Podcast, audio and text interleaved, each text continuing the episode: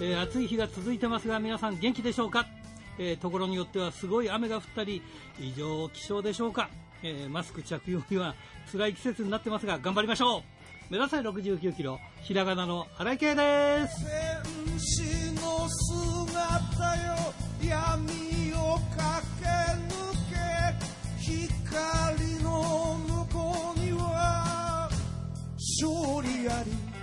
えー今現在はお盆であり夏休みでもあるんですが、まあ、自粛自粛でこう今までにない季節になってしまいましたね。一時ウィズコロナと言ったのはどうなってたでしょうね。共存するしかないと思ったんですがね。恐れてばっかりでは。ということで今週も元気に張り切ってまいりましょう。まずはこちらからです。汗と涙洗い流し。つ一つ噛みしめながら戦う敵は己だけ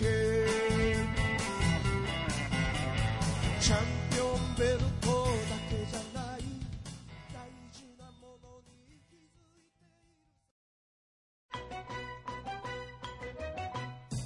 る。ラジプロリレーバトル。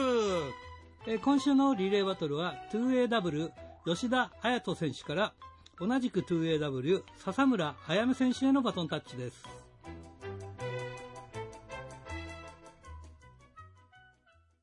さあ今日のゲストはこの方です。笹村あやめ選手です。こんばんは。こんばんは。よろしくお願いします。あの笹村選手はい。なんか怪我をしたというような話を聞いたんですが、はい、そうですね。2月に、うん、えっと、右足の方を骨折しまして、はいはいはいはいはい、えっと、去年は左足を骨折して手術したんですけど、はいはい今月は、今月、今回は手術をせずに自然治癒で治して、はいやっと、えっと、6月に復帰をしました。えっと、去年は、去年も2月でしたっけ、そうなんですよ。去年も2月に。2月に左足のはい。怪我をして、そうですね手術をして、はい。で、今年の2月に今度右足のそうなんですよ。逆の足を骨折して、骨折しました。で、えーつい最近、えーはままたあのデビュー再デビューしたということですね。ですね。はい。復帰できました。まあでも今年はちょっとあの、あれじゃないですか、あの、えーコロナがあったから、あまりはい焦らなくてもよかったんじゃないですか。その辺は。そうですね。うんうんえっと、結構、CW でうん。テレビ配信の試合。とかをうんやらせていただいたりしたので、うん。そういうのが月に2回ぐらいあったので、焦る気持ちはあるんですけど、うんうん。やっぱり私もそのお客様が入ってる状態で復帰をしたいっていうのがあったので、うんうん。なんかせめぎ合いといいますか、ああ、なるこほど、ね。のモチベーションを持ち続けるのがちょっとうん難しい時期もありましたね。今はもうしっかり両足ともじゃあ大丈夫ですか？はい、もうどっちも大丈夫でまあす。どんな攻撃を食らっても、もう大丈夫です。なるほどね。はいも、もともと、あの、土台になったのは柔道をやってたという話で。そうですね、高校時代に柔道をやってましうて、ん。まあ、その柔道も3年間だけだったんですけどい、やいや、でも大したもんね、高校で。はい高校で柔道やるって普通女女子であんまりいないですよね。そうですね、うん。少なかったですね。まあ、女子を教えてる学校も少ないでしょうね、きっとね。あ確かに自分の高校はもう男女一緒にあやってたるところでしたね。あ特に分けずに。じゃあ今 2AW でやってても全然男男女ってのは気にならないんですね、じゃあね。そうですね、もう自分の中でベースが男女一緒に練習とかをするっていう、なんか、もう、そういうので育ってきたので、うんうんうん。むしろそういう環境だったからこそ、今、この 2W を選んで入ってきたっていうのもあなるほどね。はい。あの、ちょっと小耳に挟んだんで、これ聞いていいのかどうかわかんないけど、はい。学プロ出身だっていう話を聞いたんです。そうなんですね。うん確かに、うん。学生プロレスでデビューはさせていただいたんですけど、これは学生プロレスっていうのは大学生とかっていう、そう、がそれとは、じゃあ大学生の時にいたという形ですか、はい。たなるほだ自分、短大にうんうん。うん。普通試合って本当にもう50試合、60試合を大学生活でやるんですけど、うん。自分はその保育系の短大に行ってて忙しくて、ほうほうほう。なので、ほう4試合とか5試合ぐらいしか、その学生の時に試合はできてないので、うんうん私のことを知ってる人は少ないんじゃないかなと。ちなみにね、はい。学プロ時代のリングネームってあったんですか？あ、ちょっと、あの、電波には載せられないような。確かに確かにみんなそうだよねそう。なんですよね。すいません。いや、わかります。あのね、はい昔ならば絶対学プロにいたことって絶対内緒だったけど、はいい今や、はい今や棚橋選手ももうオープンだし、ねまあ、はいいはいいろんなもうビッグな人たちがオープンだからね、はいもう全然ね、その、それこそあの、ね、大先輩ではあの、戦ったことがあるあの、メンズ帝王さん。はいはい。メンテイさんね、メンテイさんなんかも、ははい初期の頃の学プロ出身ですもんね。そうですねうん、そうかそうか。そういう、はいそういう名前で戦ってたということですね。はい、そういう。あの、保育士の、まあ、短大だっていう、まあ、保育関係の短大だっていう、い、ということは、保育士をやられたの？そうですね、短大卒業そししてて、1年間は保育士をやってまして、1うんうんうん。年間やったんですけど、はい。なんか違うなとその学プロでちょっとうんプロレスとうん。こう触れ合ったのもあって、はいもう辞めてから千葉に引っ越してきて、うん。よし、入門しようと思って、そこから入門を決めて、じゃあ、元保育、れまで、はもい、元保育士なんだ。そうですね、あの、んリス組さんの担任の先生でリした。ス、リス組って、かわいら、はいかわいらしいなそうですね。いや、かわいらしいけど実力者なんだよね。はい、はい、そうですね。一応、あの、元二冠チャンピオンとして。そうそうそう。ね、はい一年くらいであの仙台ガールズのワールドジュニア取ったりとか、あとシードリングのタッグ王座も取ったりとかしてますよね。そうですね。もうシードリングって言えば、この間、はあの、はいよしこ選手のあの、えっ、と、あれだ、プロデュース？はい、あ、そうです、そうです、そうです。そう、プロデュース工業で、で、はでい。松本博代選手と3人で組んで、ではい同じ格好してあの金髪のウィッグつけて、はい。クーロンよしこになってたっていう。はい、やあれね。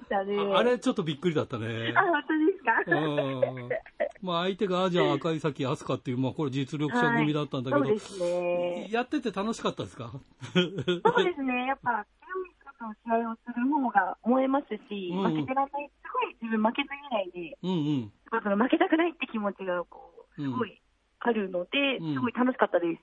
で、おまけにね、クーロンよしこになってたから、はい。そういうなんかテーマがしっかりしてるから、こう、はい遊ぶところもできただろうし、ねいやーいいですよね。はいそういうことができるって。あの、はいさっきの保育士の話に戻るんですが、はいまあ現在もなんか、保育士で、その、まあ、たまにあの、お手伝いもしてるっていう話聞いたんですか？そうですね。うんその、千葉に来てからう、ん。保育園の本を、なんか、偶然知り合いまして、あ、それじゃあ地元、あの、地元千葉の保育そう、あえ、えっと、地元は埼玉なので、うんうん。千葉引っ越してきて、千葉にで、その千葉の地域の保育園さんと、うん。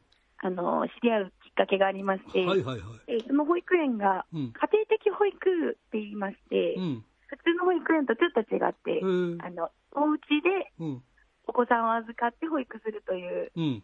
あの、なんていうんですかね、保育ママってちょっと前ね、流行った言葉なんですけど、はいお家で子供を預かるっていう、ちょっと保育園とは違った保育園で働かせて、あの、お手伝いでたまに行ったりしてます。えー、そのまあ、園児さんとか、そのはいお母さんとかはい。は、あなたがプロレスラーだっていうのは知ってるわけですか？そうですね、あの、先生の方も理解がありまして、うんうん。自分のポスターをこう保育園に貼らせていただいたりとか、とポートレートを置いていただいたりとか。園児も、あと、あと5、6年したら、十分観客として見に来れるっていう感じですよね。はい。うん結構、もう卒園してしまった子とかは、見に来てくださったりとかもしてて、はい。親子で来てくれたりしてます。いや、面白いですな そうですいね。やーなんかね、そういう人がなんかね、はい。すごい勢いで戦うっていうのもね、リス、はい。元リス組がね。はい。いや。実現、実ね現タイミングが、はい。どうですか？あの、まあ、初志貫徹で、そのプロレス、女子プロレスラーになったわけですが、はい。まあ、それもね、男子のいる、まあ、2way ダブルっていう、あもともとはあれでしょ、海海援隊道場がきっかけですよね。はい。そうですね。軽軽道場がきっかけで、はい。まあ、今や 2AW ですけども、はい。どうですか？やっぱりこう、初志貫徹して、やっぱり今あの仕事は楽しいなっていう感じですか？そうですね、うんもうプロレスが恋しくて恋しくて千葉に来たので、はい。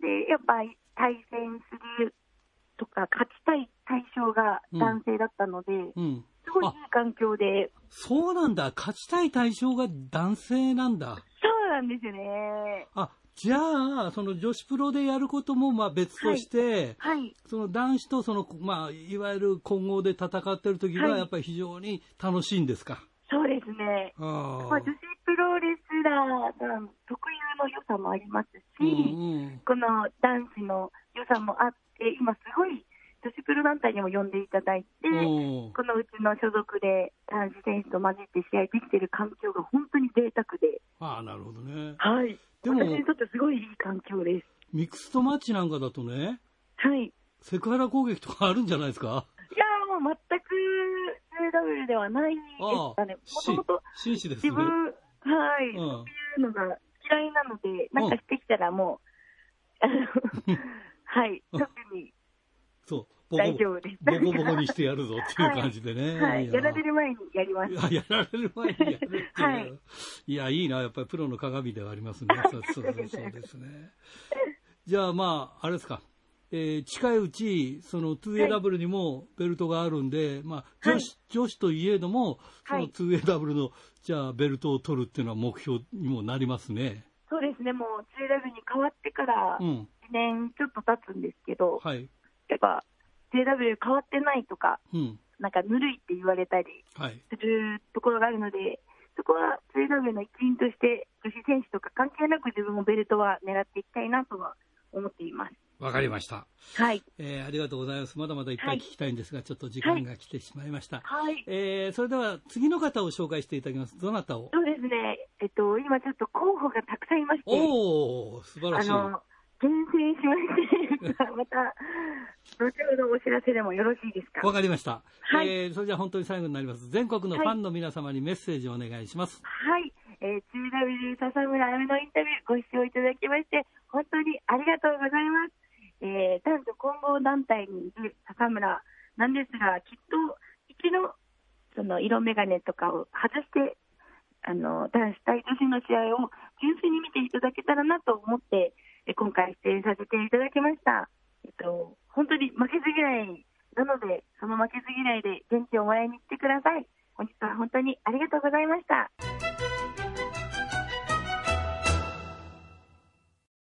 はるひー、はい、こんばんは。よろしくお願いします。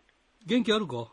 元気ですよ。大丈夫か？はい、展示2日落ち込みましたけど。あ、本当あのーえーたくさん来ておりますんで、えーちょはいちょっと読ませていただきますね。ありがとうございます。えー清田区の金崎正史君から、春日、はいタイトルは防衛しましたか、えー ところで、やりすぎチョコミント、近所のセブンへ買いに行きましたが、はい売ってなくて、明治エスエッセンスーパーカップ、白いチョコミントを買ってきました。あ、そう、私それさっき食べたばっかりなんですよ。本当、えーそう、それはそれで美味しいけどね。うん、私は新井さんと同じで、えーチョコとミントは別々に食べたい方なのですが、えー白いチョコミントを食べたら爽やかで美味しかったです。えーはい奥深きチョコミントの世界、迷わず行けよ、行けばわかるさ。かっこ笑いということでね。はい、ありがとうございます。あの、俺食べた、買ってきて。お、いかがでした？いや、食べれた。食べられた。今まではチョコとミントはバラバラと言っていたけれども。でもね、すっごい、はい最後までミント残るね。そう、すっごいもう本当にあの、今までチョコミントをあまり好きじゃない人は、うん。いやー、ミントなんて歯磨き粉の味だよって言ってた人のうん気持ちがちょっとわかるぐらいミントが強いっていう。そうそうそうそう。ねうん、でも、ま、まあ、また今度もう一回買って食べてもいいかなという感じ,、はい感じでござい先ほます。どのね、白いチョコミントのね、あの、メッセージをくれた方もですね、はい。私あの、チョコミント好きな人、チョコミントっていうね、ははは、なるほど、糖に入ってると言われてるんです。はあ、なるほチョ。コミントの人間として、うん。着実にチョコミントの魅力を伝えられてるんじゃないかと思っているので、そうだね。いくらかいただきたいぐらいですね。ぜひ赤城乳業とちょっとタイアップしてみてください。お仕事待ってます。はい。えー、お試しラジオネーム、タルッコスネークメガネさんからはい、ですねありがと。うございます。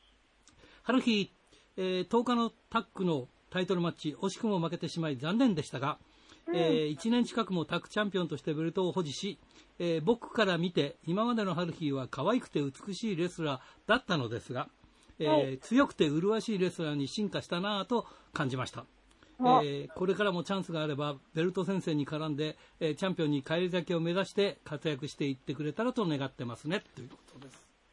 すごい熱いメッセージありがとうございます。はい、もう一個いきますね。はい。えー、恵庭市、えー、志田義友さんからですね、はい春日さん、タッグ王座陥落してしまいましたね、残念。えー、ラジプロリスナーは春日さんのこと応援してますよということですね。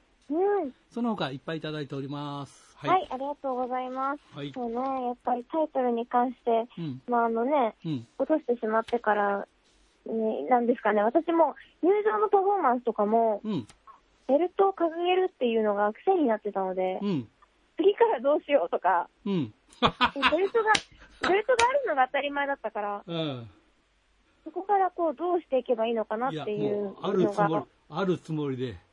ねーエアベルト掲げますそう、エアベルト掲げて、次回は取るぞっていう、なんか、ね、うここにあのうんベルトを持ってくるぞみたいなパフォーマンスしてもいいかもしれないそうだよですね。ね。それくらい本当に馴染んでたので、うんそれがなくなったのはすごく悲しいんですけど、えどの期間どのぐらいでした？あ1年です、本当に。あすごいね1年。1年前に後楽園ホール大会が PRJ のね、周年大会があったんですけど、うん。そこでタックのベルトを取りまして、うん。でその後に、まあ、防衛戦を重ねたんですが、うん。まあ、コロナのね、期間がありまして、なかなか試合もできず、ビッグマッチも PRJ さんは、うん。本来4月に後楽園をやるはずだったんですよね。うん。でもそれもできなくて、うん。まあ8月の後楽園までできなかったっていう形になって、うん大ビッグマッチで。うんこれ、ここで防衛したらめっちゃかっこいいじゃないですか。そうだよね落としちゃって。いやでもあれやっぱりさプロとしてさやっぱはいりベルトのあるなしは違うなっていうのが、うん如実に分かった？うん、そうですね。うんだから、あの、周りの見方も変わりますようね。ん私なんかは、まあ、15年やってるんですけど、うん体型が変わらないんですよね。うんうん、これが、あの、褒めてくれる人とけなしてくる人がいるんですけど、うん。なんで変化がないんだって人もいれば、うん。女性ってやっぱりこう、ある年齢になると、太りやすくなったりするじゃないですか。はいはい。っていうのもなく、ちゃんとストイックに頑張ってるんだねって言ってくれる人もいるので、うん。ただレスラーとしては、うん。まあ大きな方ではないので、うん。こいつどこまでできるのかなっていうのが、うん。ベルト1本あると見方が変わる。そうだよね。っていうのはありますね。えー次、目標とかあるの？ベルト。まあ、まだまだベルトには絡んでいきたいなと思ってますし、うんで、今回う、ん。えっ、と、ピュア J の選手ではないけれども、うん。メインイベントを務めて、うん。所属は1人しかいないっていう、まあ、タッグだったんですけどね、うん。っていう形だったので、うん。それはそれで面白いんじゃないかなって。あうん、別に、所属、所属が関係なく。一番面白い試合とか、うんうん。強い人とかがうんメインを張るっていう形をしていけば、あーあーより面白くなってくるんじゃないかなって思ってるんですよねう。ん、これあの。完全に素人さんの意見なんですけど、うんうん。なんかあの、ベルト挑戦とか、うん。その、勝ち負けとかが、うんぶっちゃけよくわかんないんだと。うん。本当に一番強い人を決めればいいんだから、うん。なんか1年間の勝率とかを測って、それで一番強い人が何かもらえるとかできないのとか。あ、そういう勝率のチャンピオンそって、野球なら例えば打率打点王だとか、はいホームラン王とかっていろいろ別々にあるからね。うんはいうん。なるほどね。そういうのだもあるかもねそういう。方を狙っていくとか、うんうん自分からそういう新しいものを広げていくなんていうのもありなんじゃないかなってうん、なるほどね。思ってます。新井さんなんか作ってよ。勝率1位の人がもらえるベルトとか。あ、賞金、賞金です、賞金。賞金クリッパー様に賞金を出してもらいましょう。ねえ。大変だよ、もうみんなね、今ね、コロナコロナでね。そうですよね。うんまあ、そんなこんなで私、あの、別にあのベルトを落としてしまいましたけれども、はい。ここからがね、うん。あの、元チャンピオンとしてう、ん。ベルトがなくてもうん。お客さんの見方を変えるっていうのが必要ですしう、ん。あとはまだまだね、やりたいなと思ってることがいっぱいあるので、なるほど、ね。ここからが、今第2章、新しい戦いだと思ってるので、なんかあれだね、あの、昔の言葉、古臭い言葉で言うと、裸、はい裸一貫からの出直しみたいな。あ、そんな感じです。はい。ね。うん、な女性何にもないですから、私の腰に今。女子プロレスだとなんだ、ヌードからの、あ、そう違うか。すぐそういう一時期はね、女子レスラーみんなバンバン脱いでましたけどね。そうそうそうそう。いう仕事は受けてないですよ。裸一貫からのって違うな。そういうことではない。そういうことではない。さんの頭の中を皆さん消毒してあげてください。慣れちゃってますよ、本当に。歯がついてんじゃない？いやいや、そうかもしれない。いやー、そうかそうか。じゃあまあ、えーこれからはいろんなことをちょっと他にも考えていかなきゃいけないってことですな。はい。うん。で、まあ、あの、はいここから私の今週考えた話をしていこうかなと思うんですが、はい、どうぞ。えっと、まあ、ベルトを落とした、で、キャリアっていうものがプロレスがあるんで、プロレスの年齢ってキャリアじゃないですか。はい。なんですけど、まあ、実際我々にはそれぞれ年齢っていうものがあるわけですね。はい。その年齢について、うん。ちょっと改めてこう思ったことがありまして、はい。っていうのは、最近あの、縄文時代に関する本を読みまして、うん。で、縄文時代って、確かに私、小学校の歴史の時間に習ったんですけど、うん。平均寿命は20歳、うーん。20歳までしか生きられなかったとはい。いうふうに、まあ小学校自分では習ったんですよ。はい。で、改めてその縄文に関する本を読んでみるとう、ん。やっぱり16、7うん。くらいまでしか生きられなかっただろうと。言われておりまして。はい。で、まあそこからね、江戸時代とかになると、うん。人生50年なんて言うじゃないですか。そそう。で、人生50年って言ってて、明治くらいまで使われてたのかなう。うん。あのー聞いたことあります。子供がやっぱりこう亡くなりやすいっていうことで、はい。7つ前まで神のうちっていう、はいはいはい。はい、あるじゃないですか。はい。7歳ぐらいまではう、ん。ね、あの、いつ命を取られてもおかしくはないから、ね。うん。ね、だから亡くなる可能性も高いから、うんもう神様のものだと思っておきなさいとうん。いうことがあったわけじゃないですか。そうだよね。はい。ね。で、まあ、それで、私、落語をやってまして、はいはいはい。で、落語の中で、こう、うん今まで演じてくる中で、うん。正直、自分の年齢の価値観でやっていたんですけれども、うん。あの、改めて考えたときに、うん。ご隠居さんの前に、あの、番頭さんとか出てくるんですね。はい。ご隠居さんもおじいちゃんじゃないですか。まあ、それはいいんね。ですけど、うんはい。番頭さんとかだと40なんですよね。あはい。40で、私今まで、うん。その、自分の、なまもなく私も40に手が届くので、はいはい。っていうぐらいでやってたんですけど、うんうんうんまあね、あの23歳の設定は忘れて。はいはいはいはい。だけど、うん。現在50歳の40歳って、うん。もうおじいちゃんですよね。そうそうそうそう。はい。だから、番頭さんも実は、うん私が思ってるよりもかなりお年を召してらっしゃるうん。とか、うん。あとは、まあ、そうですね、まあ、縄文のこととかを考えてう、ん。あのよく、若さがね、なくなると、いろいろ言ってくる人とかいるじゃないですか。はいはい。でも、縄文時代に置き換えたら、うん。二十歳が平均寿命だとしたら、うん。私たちまだ10歳とかですよ。ああ、まあまあ、そうだそうだ。はい。そうだよな。はい。うん。新井さんもまだ青春真っ只中なんで。ああ、そっかそっか。はい。逆にね。うん。うん。そういうふうに考えるとね。なんていろんなことを考えてみました。ああ。だってあの、はい昔あの、元服って言ったら10、15歳とかで元服したりするんでしょ、はい。ねそれでもう十分大人だっていうわけでしょ？うん。まあ、特に、ね、その、建築の時代だと紫式部が書いてた、うん。ね、あの、源氏物語うん。なんかですと、うん13子でもう、嫁入りして子供産んでますからね。そうだよな。そうしないと、うんそうしないとは二十歳、30ぐらいまでしか生きないんだったら、そういうことだもんね。そうですね。ううんん。もう30で嫁に行けなかったら出遅れちゃってダメだみたいな感じなんだろうね。うん、ねひどい言い方とかありましたけどね、本当にね。いろいろね。うん、そうかはいそうか。面白いなあそういうことですか。ということで、うん、わかりました。今日は、あやさんもまだまだ若いので、ああ、そういうことですね。はい、私もです。だから、あの、頑張りましょうということですね。はい、そういうことです。はい、じゃあ未来は明るいぞということで、えー来週も一つよろしくお願いします。はい。はい、どうもありがとうございました。ドクター、はい、どうも。よろしくお願いします。よろしくお願いします。まあ、世間はお盆でございますが、まあい、や、そうそう。あんまりね、びっくりします。そう、移動するな、移動するなみたいでね、うん。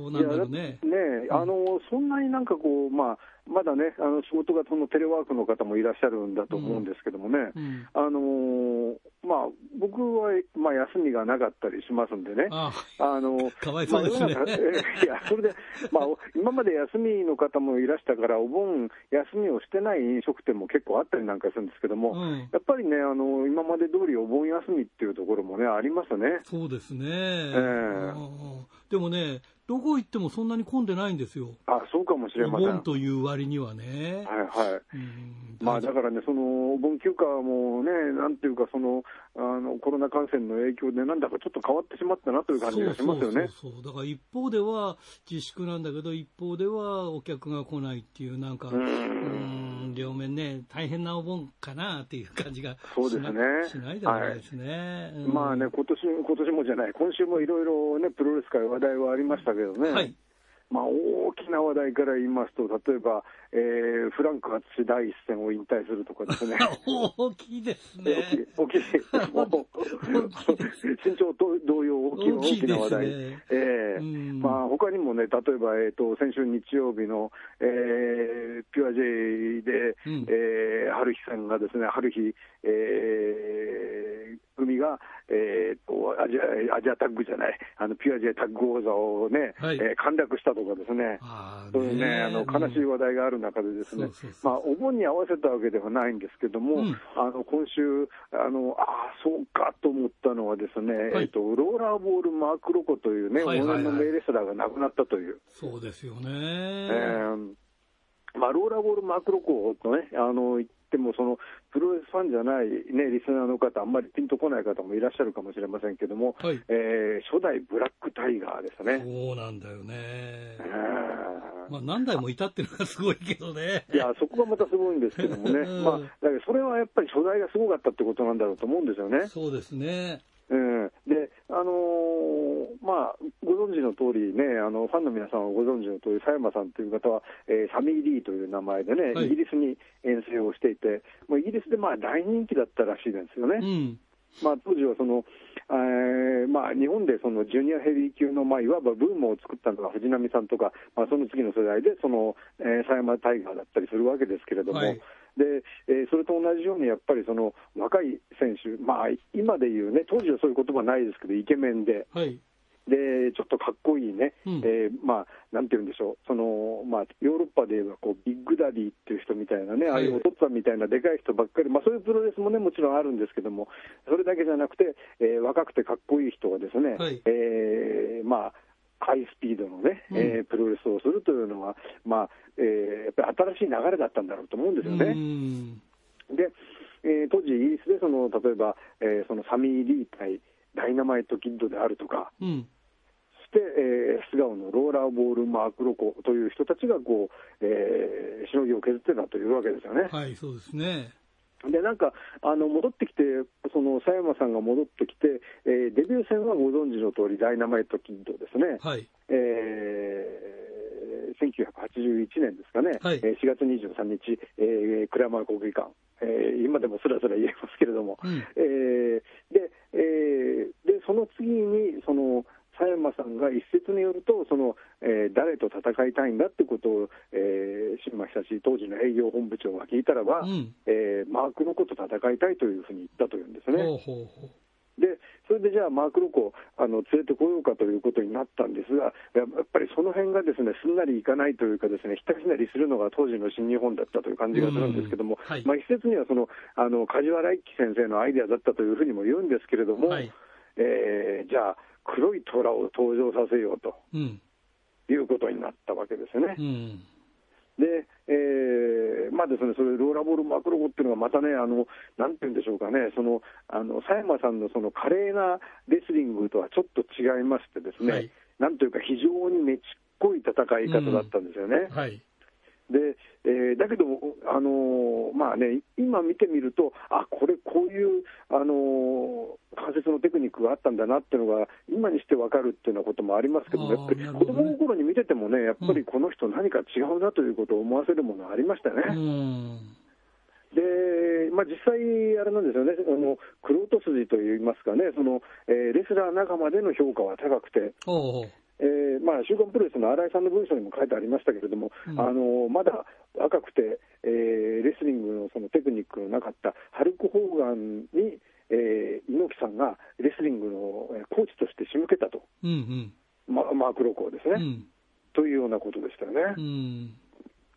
まあね、あのこの頃は考えてみればその、えーまあ、ダイナマイトキッドっていう人はもちろんねその、えー大きなインパクトを残したわけですけども、それ以外にも、キラ星のごときですね、うんそのジュニアヘビーの、えー佐山さんの、まあ、ライバルといいますかね、うん。がいたわけですよね。うん。ちょっと上げてみるだけでも、例えばブレット・ハートとかですね、うん。えーレス・ソントンだとかですね、えーあとはね、覚えてますが、まあ、藤波さんとも戦いましたら、スティーブ・カーンっていう人がいましたね。うんはい。あスティーブ・カーンって人もね、これ、あの僕は、えー、と藤波さんと戦った時の蔵前だと思うんですけども、あの花道で藤波さんに負けて帰る時にですね、ちょっと握手をああのか感動したもんですからね、握手をしてほしく手を差し出したんですよね。うん。た ら身長は180センチああないぐらいかと思ったんですけどもね、うん。あの手がものすごくでかくてですね、厚みのある手のひらだったのを覚えてますよね。おー。まあ、今はね、もうあれですからね、あの握手どころか、もうね、あの選手に近寄って長い時間話もしないでくださいっていう時代ですからね、もう握手したくてもできない時代になってしまいましたけどね。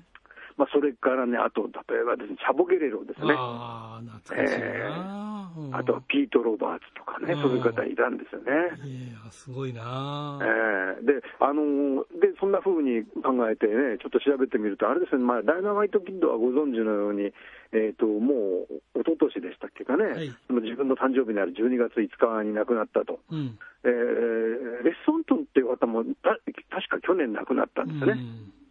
それから、えっ、と、チャボゲレロも亡くなったしですね。うんはい。で、えーあ、それからペルアグアヨですね。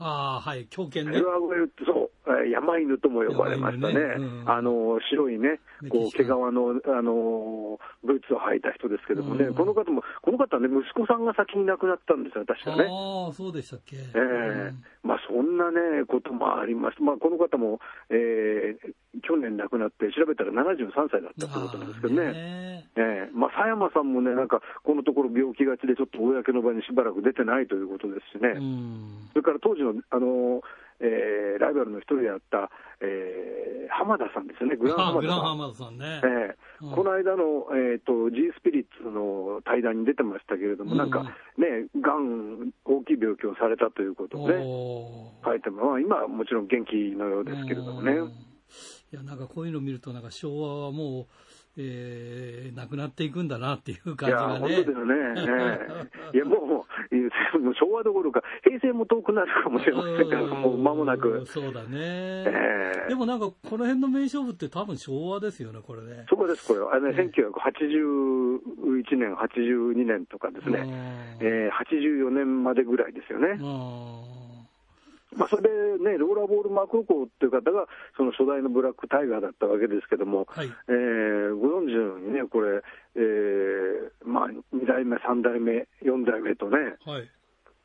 まあ、あのこれ、中身は、あのはっきり分かってないのかなと思いましてね、うん。あのちょっとインターネット百科事典で調べてみましたらですね、うん あの覆面を剥がれたりして、中身がバレたりしてるのもあるんですね。ああ、なるほどね。例えば、5代目は高岩達人さんだっていうのが、うんあのマスクを剥がれた時にあの、わあの知られていると。うん。だけど、その後の試合で、あの5代目として出てきたのが高岩さんかっていうと、必ずしもそうという証拠はないと。いや、だからそれはあのマスクマンのいいところで、えええーその人がもしダメだったら違う人が、その5代目、5代目でもまあ、まあ、やれるという。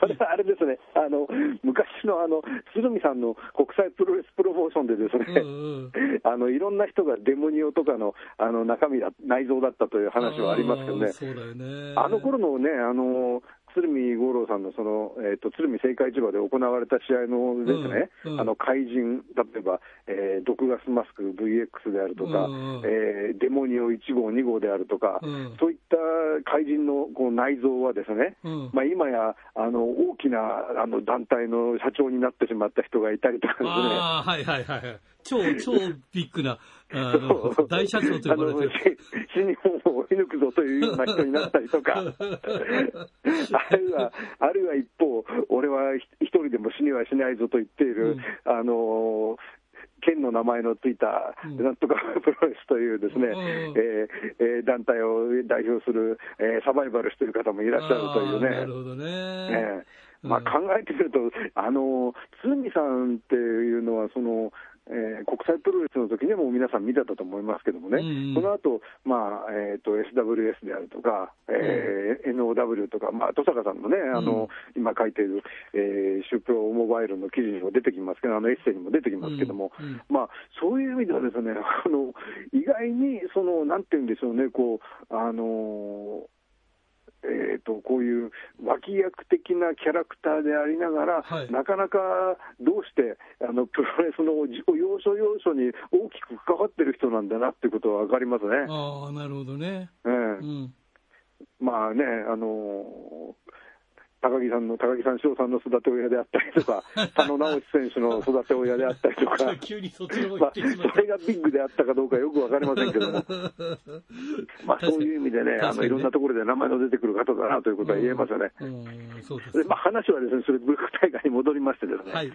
ブラックタイガーは最終的には7代目までいたらしいですね。ああ、7代目ね。いや、僕だから、ええなんとなく彼が彼がとか言ってるのは、6代目だっけ、7代目だっけって、よくわかんないんだけどね。うん、そうそうそう。7代目はなんだか、あのーインターネット百科事典によると、あの野沢論外選手じゃないかとか言ってありましたけどねうん。そうだね。えでえもあれって、あの、ほら、えーっと、こう、上着もね、う上上着も着てるし、こう、はいタイツも着てるから、少々その、タトゥーがあってもわからないというあかあね。わからないですねうん確かにねそうそうそう。ええだから別にね、ええ野沢論外選手でも全然問題はないんだろうけども。はいはいうん野沢選手もあの辺の埼玉プロレスの怪人だった時代も確かあるはずですからね。そこですか。まあそそれはとも誰も知らないと思うんですけどね。それはともかくとしましてね、ローラーボールマクロコですけれども、はいあの登場しますとね、あのこう黒い、ちょうどタイガーマスクのね、あのコスチュームを黒くしたようなですね、うんあの黒とグレーのツートーンにしたようなね、はいあのえー衣装を着てましたけれども、こうあのマントを脱ぐとこう、くるっと丸めるんですよね。うん。あのアクションが非常にかっこよかったっていうのがありましたね。なるほどね。それからまあその頃のね、あの代表的なその佐山さんの、えーライバルであったダイナマイトキッドという方はね、まあ、ご存知のように、まあ、あの激しすぎる試合が悪かったのか、うん。えーまずは腰を痛めて、その車椅子の生活になって、うん。それであとはね、あのーステロイドを常用してたせいもあったのか、うん。えーね、あの、うんあそのそれこそ新井宏さんの文章にありましたけれども、あのあんまりそのうまく喋ることができなく、晩年はなってたようなんですよね。ああ、なるほどね。ねえそれで、まあ、あの決して、えーなんと言いますかね、そのえー晩年としては、えーまだ60歳であった割にはね、あまり華やかとは言えない感じだったうんと思うんですけどね。うん。ところが、まあ、あのローラーボール・マークロコって方は、あのものの本によるとあの、なんかカナリア諸島に移住したというんですよね。うんうんそれでなんか、えーとあそこはね、やっぱりその観光客が多いところで、ですよ観ね光客相手のビジネスで成功したということで、うん。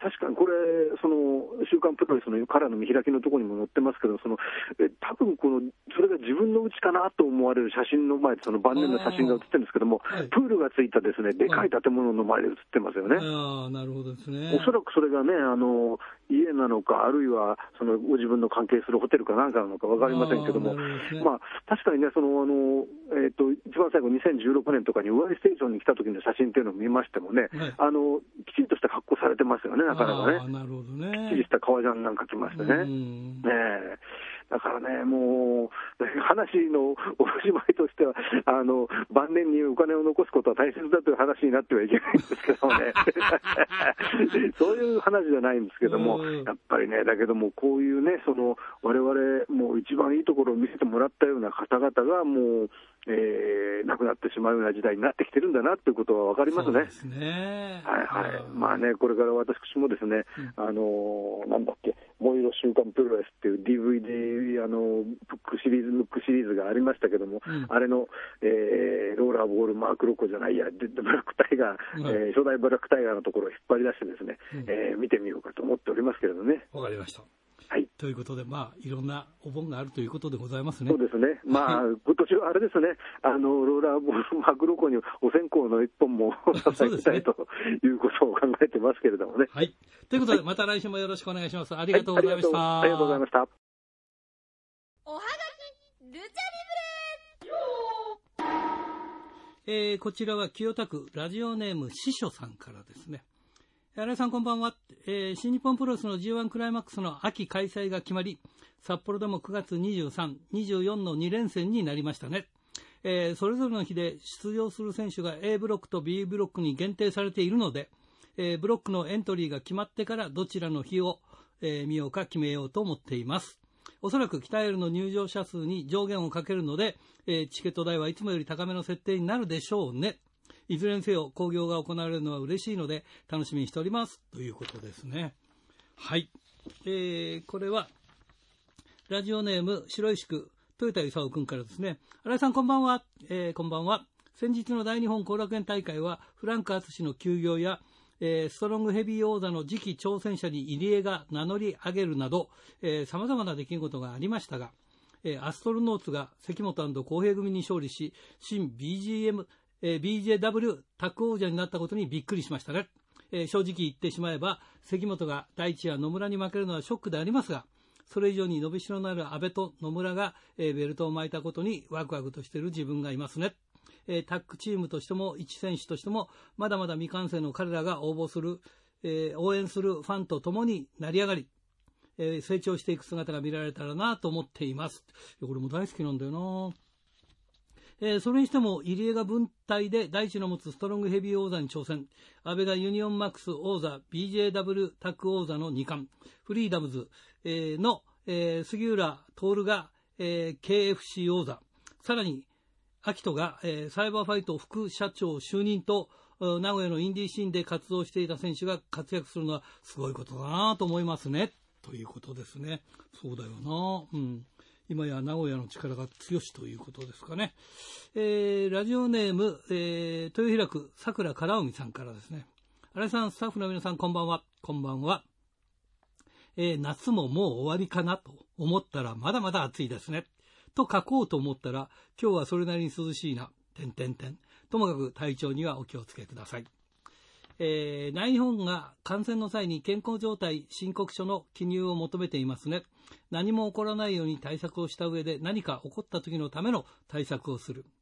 何もなくてよかったが予防の基本とはいええー、手間が増えるから大変でしょうね。いつまで続ければいいかなんてわからないわけですし。えー、そんな中、えー、大日本の11日後楽園ホール大会で、ついにアストロノーツがタッグベルトを体感。タッグを組んで3年、結果が伴ったのはとても嬉しいです。えー、最強タッグでも暴れてほしいです。そして、アストロノーツに関して書かれたネットの記事で気になったのが、えー、野村選手が那須野洋一のゆかりの家系であると書かれていたことですね。ゆかりってことは、那須家ゆかりの家なのか、それとも系類がはっきりしていない余市じゃなく、那須家を継いだという余市の兄の、えー、末なのか、それとも余市を先頭としている、えー、下野の那須氏関係なのか。あ、そうなんだ。そういうことなのか。那須の余市の、いわゆる、あの、親戚っていうか、親戚っていうんだよね。で、桃園っていうか、なんていうか、その代々っていうことなんだね。あすごいな。今度聞いてみよう、あったらね。はい。えー、これラジオネーム、ノーザンアッパーくんですね。えー、ノーザンアッパーくんは何区だ？北区か。えー、首都圏で仕事に合わせて8月10日に行われたピアジェ後楽園大会を観戦してきました。えー、コロナ禍での開催のため、えー、後楽園ホールはエレベーターの使用が禁止とのこと。え猛暑の中、5階までの階段はきついなと思ったのですが、空調が効いていて意外に涼しかったです。検温消毒、半径への連絡先の記載等、入念な感染対策のセレクションが、あセクションが4つほど設けてあり、えー席も半数に制限、リング外には鉄柵設置でした。第1試合はなんと北海道出身という大空知恵選手のデビュー戦で、えー微熱のため欠場したクレア選手の代わりに本日20周年記念のレオン選手が胸を貸していました。えーメインは春日選手が持つタッグ王座戦。肌もコスチュームも黒い挑戦者の中森山下組と、色白でアイドル路線の王者、春日誠組という対峙すると非常に絵の絵になるカードでした。しかしこの日は初見のお客さんも多く、第3、第4でジャガー選手やアジャ選手といった有名レスラーの登場と、レオン選手のセレモニーがあり、そこで、えー客席の温度は上がりきってしまい、えーメインでは激闘が繰り広げられるのも、えー客席の、ね客席の熱がそこからもう一段上がらず残念でした。えーそれでも春樹選手は相手の技をしっかり受けまくり、チャンピオンに相ふさわしい、えーファイトでした。えー結果は合鎮、王座貫禄となりましたが、この1年、間違いなくピアジェの話題は春樹選手が作ってきていたので、ベルトは手放してもまた新たな動きに注目が集まるでしょうということでしたね。いやいや、何はともあれ残念でしたな。えーラジオネーム、富山県高木克彦ちゃんからですね。えー90年代、全日本プロレスでアブドーラー・ブッチャーのパートナーとして活躍したジャイアント木村さんの訃報がありましたね。いやー、リアルタイムで見ていた選手の訃報ニュースを見たときは、言葉にできない寂しさがあったなえー地元の新聞に木村さんの訃報の文章が載っていたのには驚いたなえー木村さんが活躍していた時代は、えーゴールデンタイムで中継していなかったのに、地方新聞に掲載されるとはなということで、その他にもたくさん書いてありまして、えー、のは、横浜文化大館に行ってきました。もう地方で見るプロレス観戦には慣れてしまっている自分にとっては、久々に生で見るビッグマッチは刺激的でしたね。大会のことをいろいろと言いたいけれど、新井さんは全くノアに興味ないから食いつかないだろうな、かっこ笑いということで。いや、そんなことないんですけど、いっぱい書いてありますから、ちょっと時間の都合でね、嫌いではないんですよ。別に時間の都合で、えー、まあ、行ってきたっていうこと、この時期にね、頑張るな。うん、楽しかったんだろうな。よかったよかった。はい。えー、これ、紋別市、えーラジオネーム鉄道オタクさんからですね、地元の循環バスで金曜日、ゲオに行って、えーシュープロを買っていましたが、最近、家近くに地元のイオンに入るようになり、バス代いらずで買えるようになりました。えーゲオのあたりは、量販店が多いのでいいのですが、やはり歩いて数分のところでシュープロが買える幸せをかみしめたいんですね。ということで。そうだね。まあ地元で買えればいいですよね。なんか、入る量もね、少なかったりとかいろいろあるみたいですからね。今、今はまあやっぱり書籍って大変な時代ですよね。はい。えー、千歳市ラジオネームや大和武さんからね、8月7日、女子プロレスウェーブ所属の宮崎由紀選手が新型コロナの PCR 検査を受け、陽性と診断され、8月9日の大阪大会、14日の愛知大会、16日の東京後楽園ホール大会を中止にしたそうです。えーこのニュース、冷静に見ないといけませんね。えー東京の患者者数は若い世代を中心に400人台で推移しているんですが、最近新型コロナで亡くなった人というニュースは聞きません。もうでもね、30代、20代、30代で亡くなった、20代で亡くなったの1人とかっていう感じでしょ？ねえーこれは高齢者や血高血圧と糖尿病がある、えー基礎疾患をお持ちの方が外出を控えていたり、周りが感染させないように気をつけているからでしょうね。感染したら人にうつさないように治療と療養する、抗体を作る、これが大切だと思います。本当だよね。まあね、どうやったらならないかっていうのは分かんないからね。これが難しいとこだな。えー、帯広市、上口秀之君からですね、新日本が G1 鍛える2連戦決まったみたいですね。見に行きたいけどチケット、ファンクラブの人しか買えないのかな。あ一般発売はあるのかな？って。いや、多分あるでしょ。一般発売しないとダメなんじゃないのかね。7月の北海道シリーズが中止だったので見に行きたいな。えー観客数も、えー限られているからチケットを取れるんだろうか。えー平日開催でも入るんだろうな、クエスチョン。えーそれから大日本が、えー11月の札幌はガトーキングダムの試合が決まったみたいですね。デスマッチできるんですね。そしてアイスリボン横浜分隊、鈴木鈴が雪日からベルトを取ったみたいですね。ますます楽しみになってきました。ということで、おはがきルチャリブレでした。さあ、目の前には沼澤ジャキ選手です。こんにちは。こんにちは。ご無沙汰してます。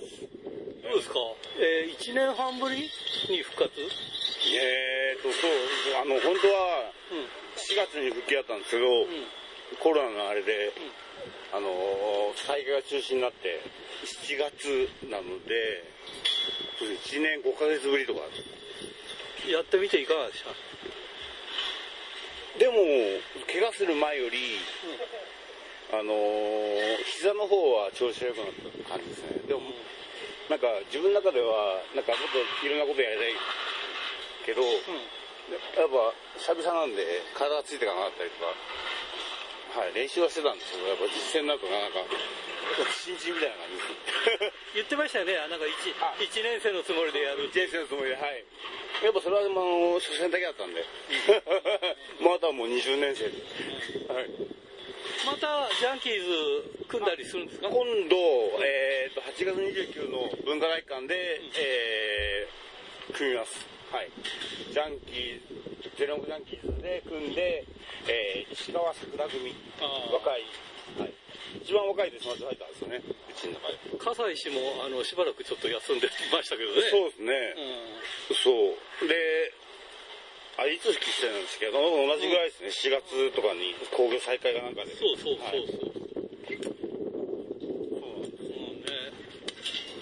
もう、はい。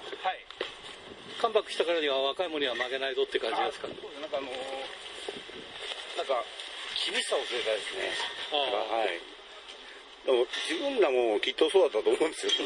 先輩にそうだったみたいに。はい。今あの仕事やりながら追いかけながら すいません。すいません。本当にタイミングがなかなか。えー、こう、本当はご無沙汰だからゆっくり話したいんですけど。ね、えー忙しいっていう感じでね。でもいいですね。こういう感じが、はい。戻ってきたって感じしますようん、ね。うん、そうだね。どうですか？久しぶりの北海道でしょ？久々ですよ。ね。本当久々。それこそ、本当に最後来たのって、18年の10月とかじゃないですか。え？多分。19年が丸々休んでて、はい。じゃあ2年ぶり？2年まではいかないぐらいだと思うんですよ。はい。ねはいよかったですね。はい。うんでも、今日僕はシリーズじゃないんで。うんうん、はいそうだね。1日だけだけど、いや、それはそれでね、来れたってことで、ね。そうですね。はい。その前で。えーどうですか？関白したからにはまたベルトとかそういうのありますか？それはおいおいですね。なんか自分の中で、はい。なんか感覚をつかめたら。なんか今は、いい意味でもその、1年生みたいな感じで、かんあの、復帰戦をやって、それからじゃないの、それからもう2戦目からはもう、今までと違うようになっていったんですけど、うん今なんとなく自分で感覚をつかみながら、新しい沼田歴が、はい、できてる途中なんでまだ。えー今年最強タッグはデスマッチでしたっけ？はい。今回は、えーと、パートナーは吹本。すごいすごいですね、そこがね。あ、でも何回か組んでたんですよ。うんうん。はい。一応、なんか、フェイスオブデスっていう、うんはい、名前で、二人で。で、今回は吹本選手と。はい。どうですか？えー、勝算のほどは。この間久々に本当復帰して、うんえっ、と、2試合目とかで組んだんですけど、うんはい、なんか全然、あの、復帰前と同じようなあ感感じで、はい。うん全然、誰と組もうが、なんか自分のデスマッチするだけなんで、うんうんはい。特にその、それがだろうが、うん木本だろうが、はい。別の人だろうが、はい。なるほどね。なんか今、本当にもう、新しい沼田駅をどんどんどんどんこれから、まあまだ3位かもしれないですけど、はい。これから吹かして、はい。おじさんで、おじおじさんですよ、若返って。はいわかりました。えー、それじゃあなんかバタバタしておりますので、えー、最後に全国のファンの皆さんにメッセージをお願いします。はい、えー、やっと帰ってまいりました。ただ、えー、これから新しい沼田駅が見れると思うので、ぜひ皆さん、大本ブース見に来てください。ありがとうございました。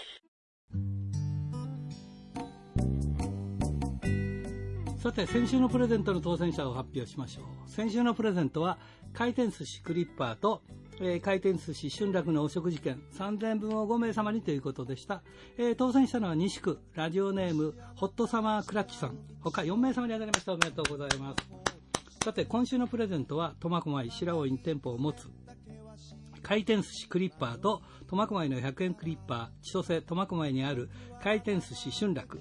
そして恵庭苫小牧の宅配店。宅春楽のお食事券3000円分を5名様にプレゼントします。どしどしご応募ください。メールアドレスは rpro.hbc.co.jp ファックスは011-232-1287宛先は郵便番号060-8501どちらも HBC ラジオラジプロと書いてください。来週木曜日必着です。インターネットで聞く方は HBC をクリックしてください。皆さん、墓参りはおお済みになりましたか？私はちょっと早めにね、墓参り行ってきまして、えそしたらちょっと墓石が壊れておりましたんで、補修もしました。ということで皆さん、先祖は大事にしてください。ということで、いつものようにお相手は、ひらがなの荒井圭でした。じゃあまた来週まで。さようなら。